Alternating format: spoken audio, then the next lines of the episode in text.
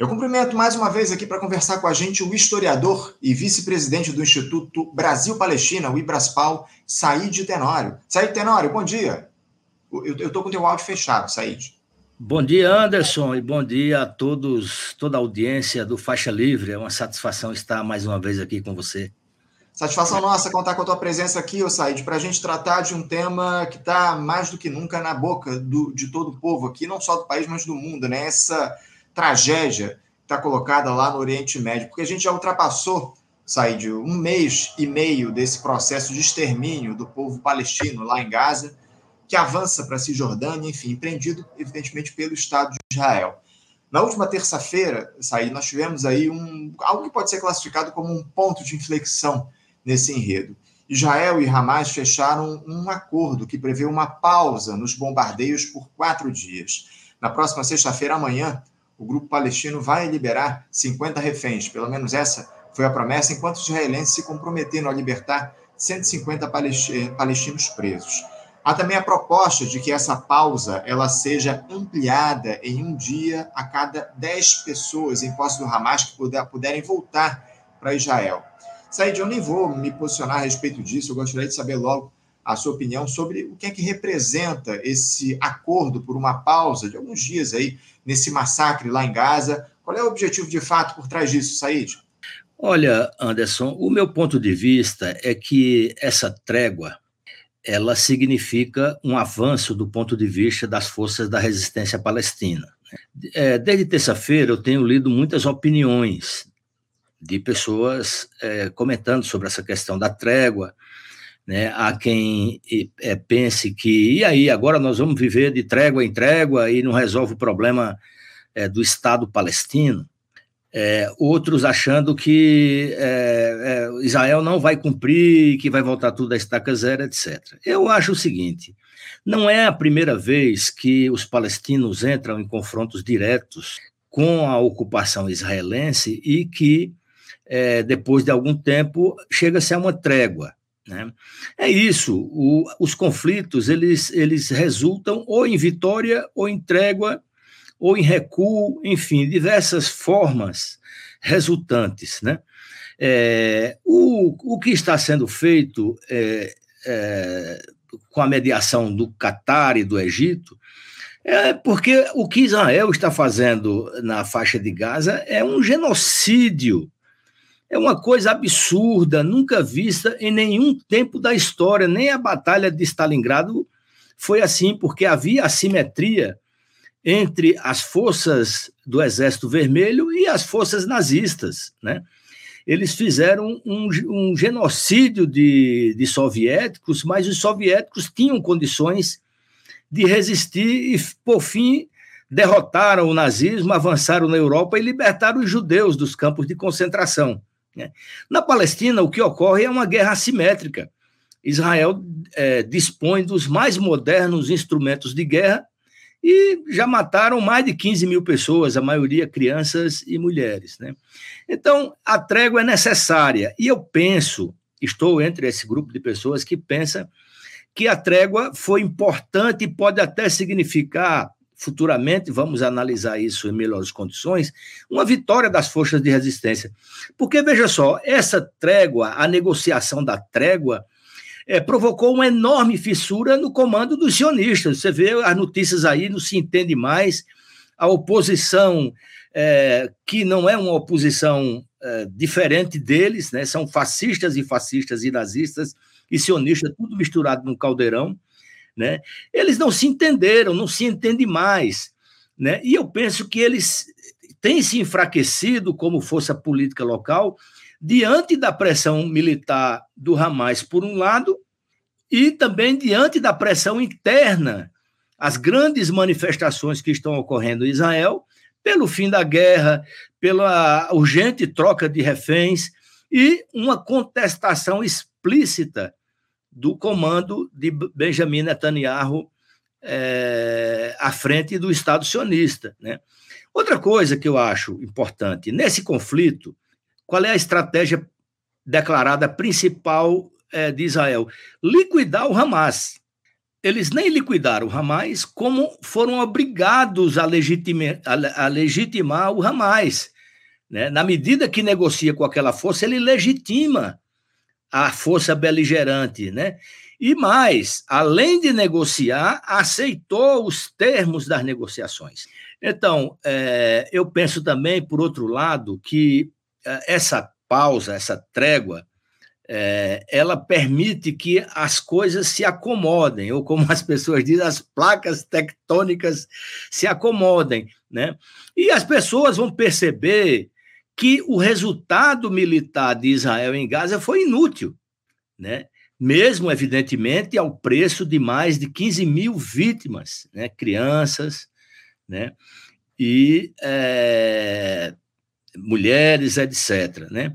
porque Israel, ele, como eu já falei, não conseguiu nenhum dos seus objetivos, né? que era acabar o Hamas, por um lado, e trazer os reféns de volta.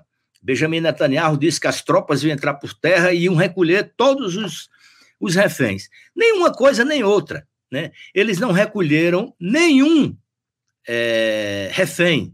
E segundo todas as evidências que eles insistiam na sua mídia universal, global, aí a favor dos crimes de Israel, demonstrar que eram verdades a história dos túneis sobre, é, sobre o, os hospitais, principalmente do, do hospital Al-Rifa, e tampouco ficou desmoralizada aquela narrativa inicial de que as forças da resistência tinham invadido a festa rave e matado 1.400 pessoas ficou demonstrado pela própria investigação policial israelense e pela mídia israelense que o assassinato daquelas pessoas foi praticado pelos militares israelenses.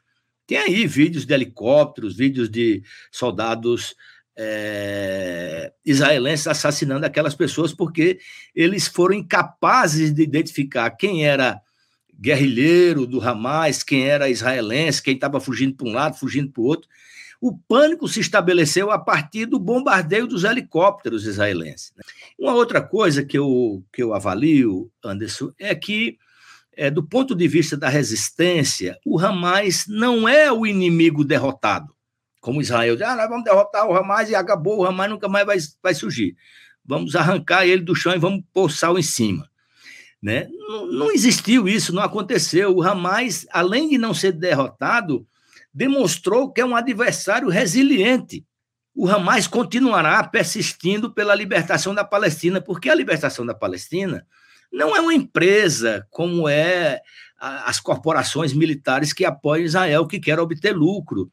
Nem tampouco é um conglomerado de pessoas. A libertação da Palestina é uma ideia, é uma proposta, é uma pauta é, cara aos palestinos que tem custado um preço elevadíssimo ao longo não somente dos 75 anos de ocupação israelense.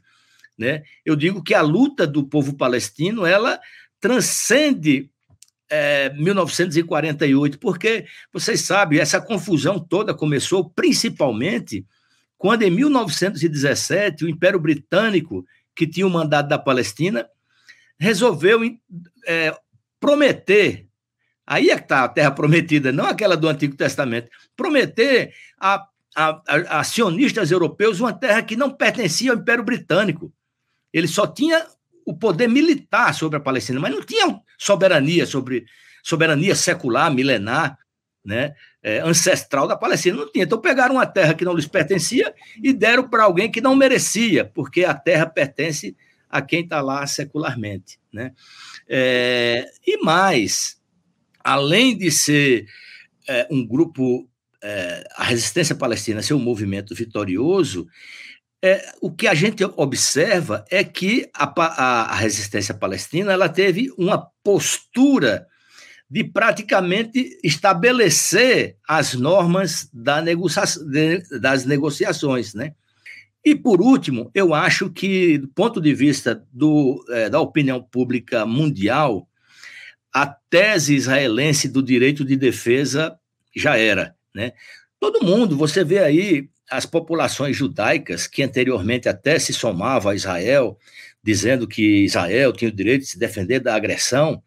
Agora, que agressão é essa? Crianças, fugindo para as escolas, para os hospitais e serem bombardeadas pela tecnologia moderna de guerra de Israel.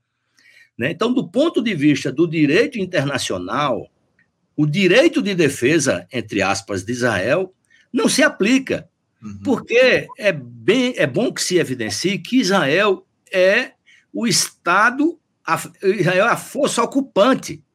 A força ocupante ela mantém o poder de opressão sobre os ocupados. Ela é a força agressiva, é aquela que exerce um regime de apartheid e limpeza étnica há muitos anos contra os palestinos. Então, a força ocupante vai se defender de quem? Da insurgência legítima, assegurada na Carta das Nações Unidas, nas diversas resoluções da ONU, porque o que a Carta das Nações Unidas diz é que os ocupados, os oprimidos, aqueles que estão sob a condição de colonizados, eles têm o direito de resistir por todos os meios, têm direito à legítima defesa.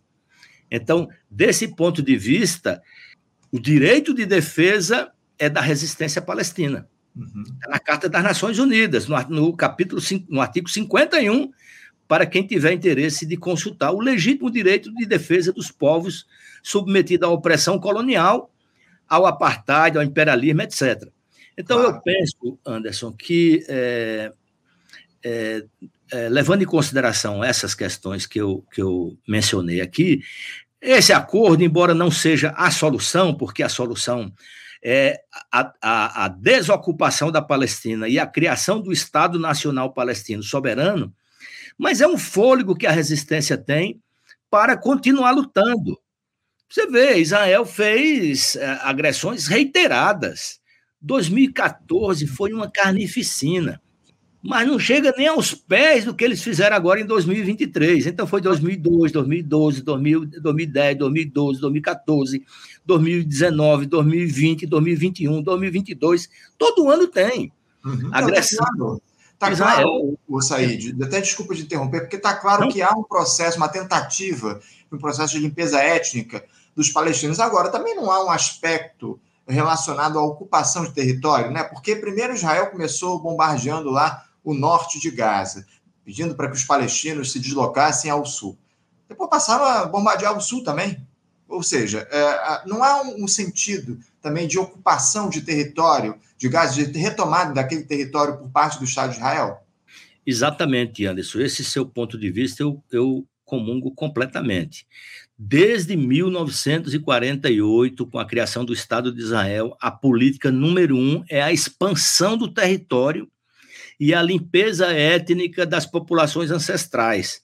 Vocês lembram, o Anderson sabe, a nossa audiência sabe também, em 1947, a ONU, recém-criada, sem nenhuma autoridade sobre a Palestina, de maneira ilegal e injusta, resolveu dividir o território em dois para dar a maior parte a esse movimento sionista, um movimento racista, de extrema-direita que não aceita a existência de uma população palestina no território ancestral. Então, para agradar este movimento, claro, agradar no sentido de atender a sua reivindicação, mas ao peso de muito recurso do lobby sionista que absorveu, inclusive, o nosso embaixador Oswaldo Aranha, que era um funcionário do lobby sionista na condição de presidente da Assembleia Geral das Nações Unidas, uma coisa vergonhosa para o Brasil. Né? Mas, enfim, a, a Palestina foi dividida, o território foi presenteado ilegal e justamente a quem não merecia, e a partir de 48, ao fundar, ao autoproclamar o Estado de Israel, eles, no dia seguinte, já começaram com a expansão do território. Vocês sabem da, Nakba, que é a catástrofe do povo palestino. Eles é, é, proclamaram o Estado de Israel e começaram a expulsar os palestinos. Da noite para o dia, mais de 700 mil pessoas foram expulsas de suas casas, de suas terras, e viraram, viraram é, é, refugiados no seu próprio território, né? sem casa, é, sem terras, como a gente costuma dizer, sem eira nem beira né, completamente é, é, abandonados em seu próprio território. E destruíram mais de 400 vilas e aldeias para construir as suas próprias cidades e trocar o nome de outras cidades, porque Tel Aviv é um nome fictício sobre uma cidade que já existia, a cidade de Yafa, né? que era o grande porto palestino, era o porto de Yafa. Você procura Yafa, não existe mais. Eles deram o nome de Tel Aviv, e assim são centenas de localidades. Então, Anderson, o projeto sionista, ele é um projeto colonial, é de expansão territorial de uma terra que já não era nem pertencente a eles essa teoria de que não, nós a, a independência de Israel, é, nós temos direito a essa terra, conversa fiada, é uma teoria fantasiosa, não tem amparo na história, na arqueologia, em lugar nenhum. É uma teoria desenvolvida pelo movimento sionista, apoiado em trechos do Antigo Testamento que não tem conexão, que não se referencia a essa população, desenvolvida por um sujeito chamado Theodor Herzl, que é o, o fundador do movimento sionista. Então, eu concordo com você, Anderson. O projeto sionista, o projeto de Israel é colonial. E todo mundo sabe os males que o colonialismo provoca nas populações ocupadas. Está aí o exemplo da África. O que era a África e o que é a África hoje. Depois da ocupação colonial de franceses, britânicos, belgas, holandeses, o diabo sugaram todas as riquezas, oprimiram o povo, e hoje a África é, tenta se soerguer depois das grandes lutas de libertação, porém o colonialismo ele deixa marcas profundas né, na desestruturação das sociedades. Então, esse é o projeto de Israel, um projeto colonialista, racista, de supremacia judaica, porque eu falo isso não é, em condenação ao judaísmo, uhum. muito pelo contrário, eu sou muçulmano, eu sou semita, tanto quanto os judeus. O problema é que o arcabouço jurídico e político israelense é uma demonstração disso. Você vê, eu sempre repito isso, em 2018, o parlamento israelense, o Knesset, ele aprovou uma lei que eles denominaram de Lei Geral do Estado-nação do Povo Judeu. Ou seja, o Estado de Israel é um Estado judeu, para os judeus. Quem não se enquadra nessa categoria não tem o amparo do Estado.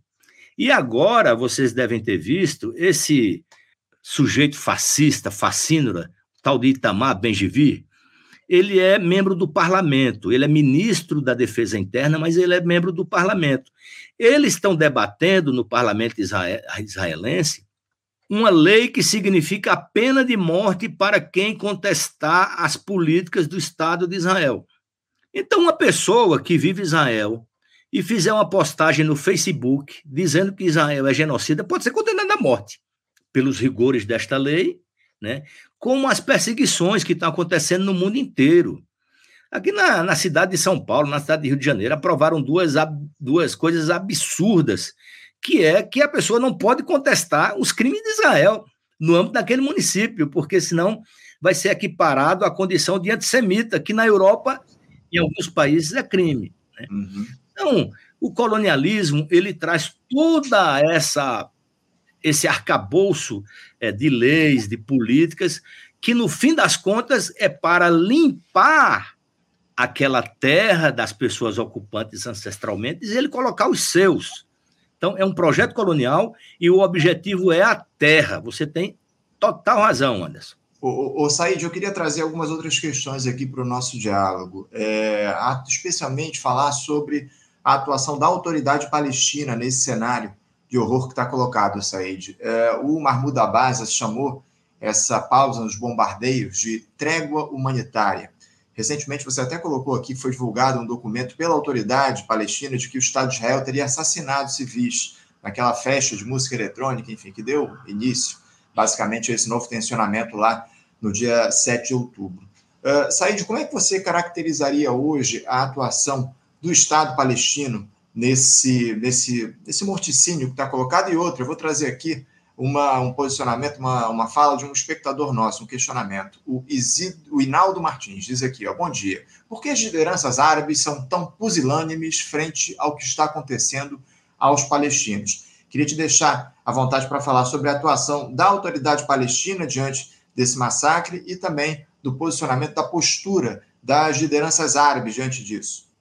Olha, Anderson, eu penso que a autoridade palestina, desde a celebração dos acordos de Oslo, ela perdeu totalmente a autoridade para defender a Palestina como um, um Estado soberano e unitário. Né?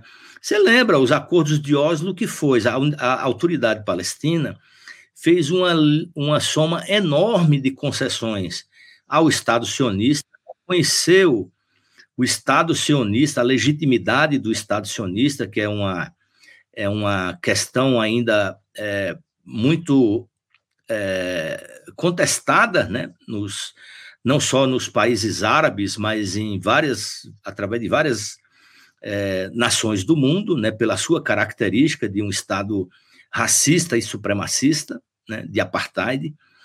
É, por isso, não teria legitimidade do ponto de vista da Carta das Nações Unidas e do Concerto das Nações. E desde 1993, 95, que a autoridade palestina virou uma espécie de é, colaborador da ocupação. Tem muitos palestinos, membros da resistência palestina, nos cárceres da autoridade palestina, e muitos presos pela autoridade palestina entregues a Israel. A autoridade palestina não exerce nenhuma autoridade sobre o território palestino. Você vê aí o que acontecia antes de 7 de outubro, o que está acontecendo agora. E a autoridade palestina fica ali inerte, né? através da retórica de Mahmoud Abbas, que ainda tem o reconhecimento de muita gente. Um cara que foi eleito em 2006 e já adiou as eleições várias vezes. E ninguém contesta, fica por isso mesmo faz acordo com as forças políticas da Palestina e não cumpre. Então, eu acho, do meu ponto de vista, como pesquisador, como historiador da questão palestina, sem querer me, me excluir nos assuntos internos palestinos, que aí é um assunto que os palestinos têm que, com autoridade e legitimidade, é, decidirem, mas eu penso que desde, dois, desde 1995, com a celebração dos acordos de Oslo, a autoridade palestina virou um colaborador. E outra, todo mundo fica dizendo, é porque Mahmoud Abbas, Mahmoud Abbas e o Fatah e a autoridade palestina não integram as forças da resistência, muito pelo contrário. Eles estão fazendo esse discurso porque é o jeito, não tem outra saída diante do genocídio de palestinos e diante da invasão, da, da, da dos atos de terrorismo que, e os crimes de guerra que o Estado de Israel está praticando na Cisjordânia, não tinha como ficar calado, né? Mas Mahmoud Abbas é uma liderança completamente desassociada do seu povo, né? É, se houver eleições após esse processo, é, quando houver a paz na Palestina e reordenamento da Palestina, se tiver eleições, o Fatah e o Mahmoud Abbas estão fadados ao esquecimento, vão ser flagorosamente derrotados. Você está aí vendo a expansão e o apoio e o enraizamento que as forças da resistência têm hoje em toda a Palestina. Porque antes, ah, o, o Hamas é coisa do, de Gaza. A resistência, a, a jihad islâmica é coisa de Gaza. A Frente Popular para a Libertação da Palestina é um movimento marxista que não tem vínculos tradicionais com a cultura palestina. Conversa. Essas três forças vencerão largamente as eleições na Palestina. É o, é o meu é o que eu vejo. É, quanto à pergunta do, do nosso do nosso é, eu esqueci o nome dele aqui. O Inaldo. Do Inaldo. Inaldo, a questão é o seguinte: uma coisa são as populações árabes e outra dos países, dos diversos países da região, e outra coisa são os governantes que são, na sua quase totalidade, as elites impostas pelo Império Britânico e pela França, ali no final da Primeira Guerra Mundial. Você lembra? Quem é essa família Saúde da, da Arábia Saudita? Eles representam o seu povo? Não. É uma ditadura, como eram essas ditaduras aqui da América Latina e algumas da África.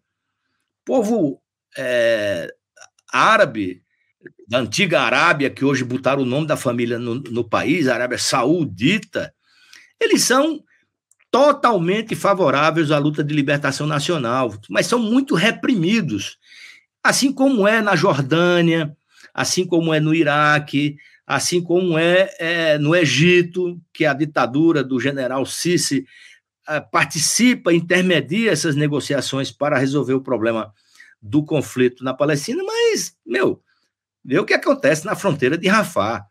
Né? É um bloqueio de um lado dos sionistas e do outro lado dos israelenses, e os palestinos não têm condição de passar nem para um lado nem para o outro. Quem está dentro não sai, quem está fora não entra. Então, os interesses das elites governantes dos países árabes não são os mesmos da população árabe. Eles têm é, muitos acordos, é, uns visíveis e outros secretos, com os israelenses.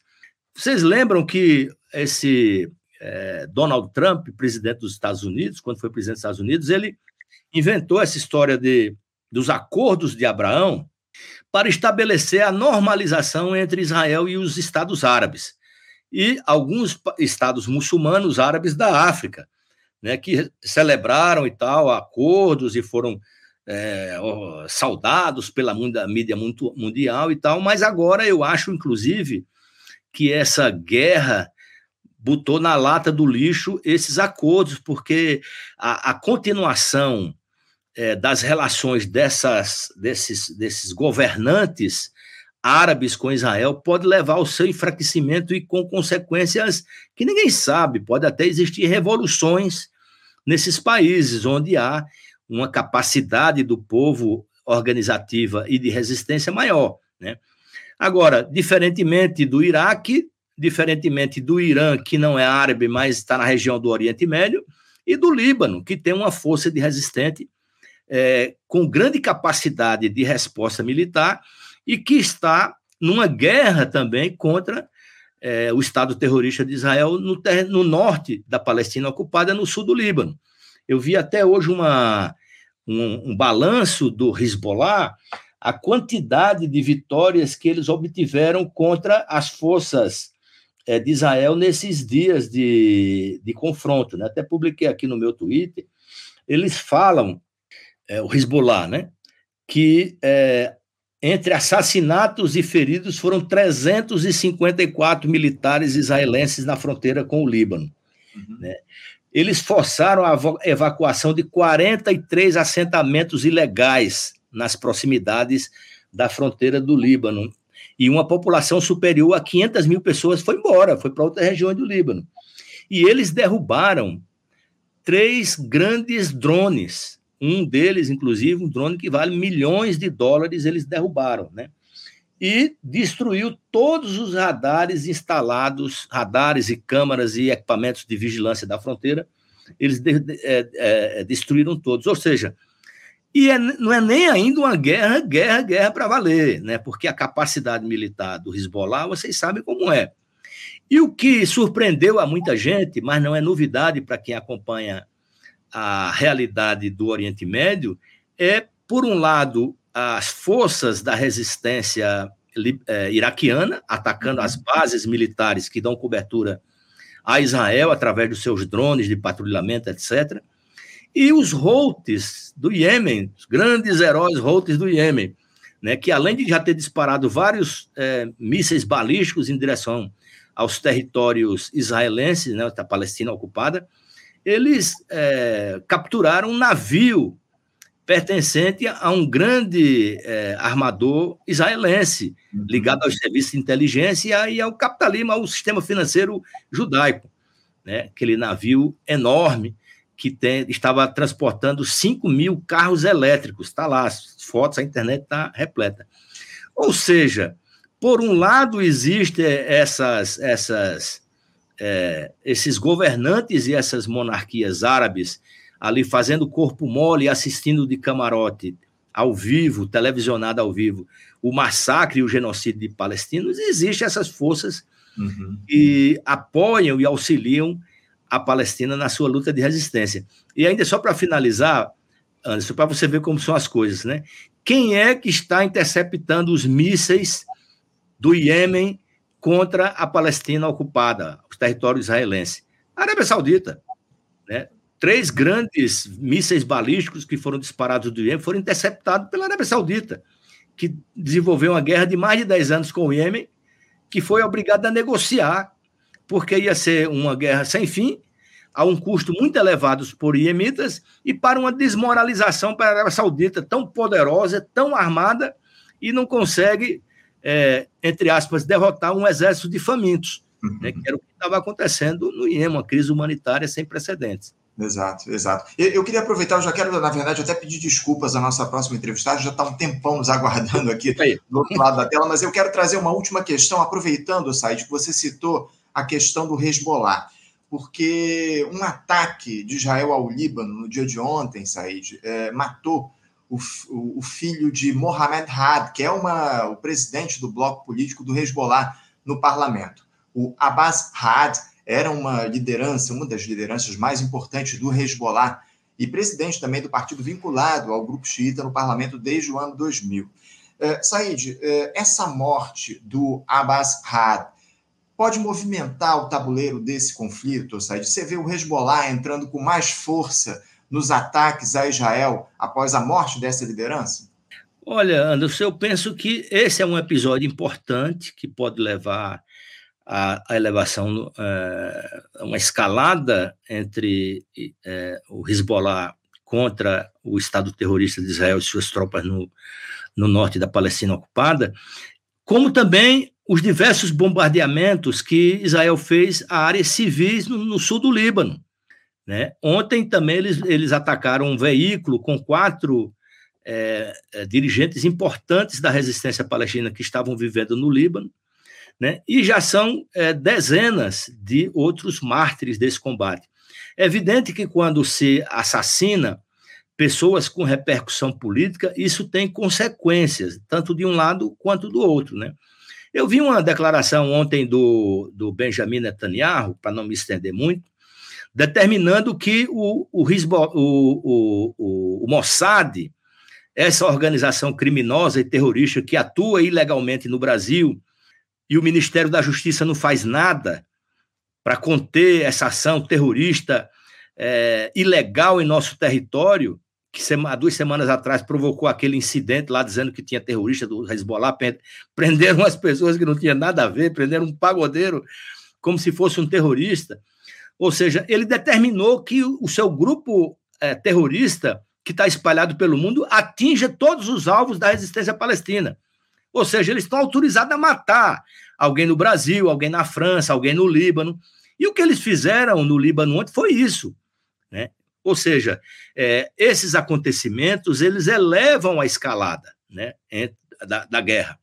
É, eu não sei, eu tenho impressão que a situação no Líbano ela tende a se agravar ainda mais, né, através dos reiterados é, das reiteradas ações e palavras dos dirigentes israelenses, dizendo que o Líbano pode virar a Gaza, só que o Líbano é, tem o que o Gaza não tem, é, no sentido de se defender e de atacar também, né? Anderson, desculpa aí ter me alongado tanto, viu? Não, de forma nenhuma, pelo contrário, Said, é fundamental a gente dialogar com mais profundidade a respeito desses temas que são tão importantes para o povo palestino. É fundamental a gente manter o discurso, o diálogo na resistência a esse morticínio que está colocado lá em Gaza e a gente conta contigo aqui para fazer esse diálogo no nosso Faixa Livre. Sérgio, quero agradecer demais a tua presença. Eu espero que a gente volte a conversar aqui no nosso programa em um outro cenário, ainda que não esteja no radar, pelo menos por enquanto, o fim desse processo de apartheid que está colocado lá, uh, na, lá em Gaza. Infelizmente, é o que a gente observa. Said, muito obrigado pela tua participação. Eu te desejo um ótimo dia de trabalho e deixo um abraço forte. Abraço, ótimo dia para você e para toda a audiência do Faixa Livre. Foi um prazer. O prazer foi nosso. Até a próxima.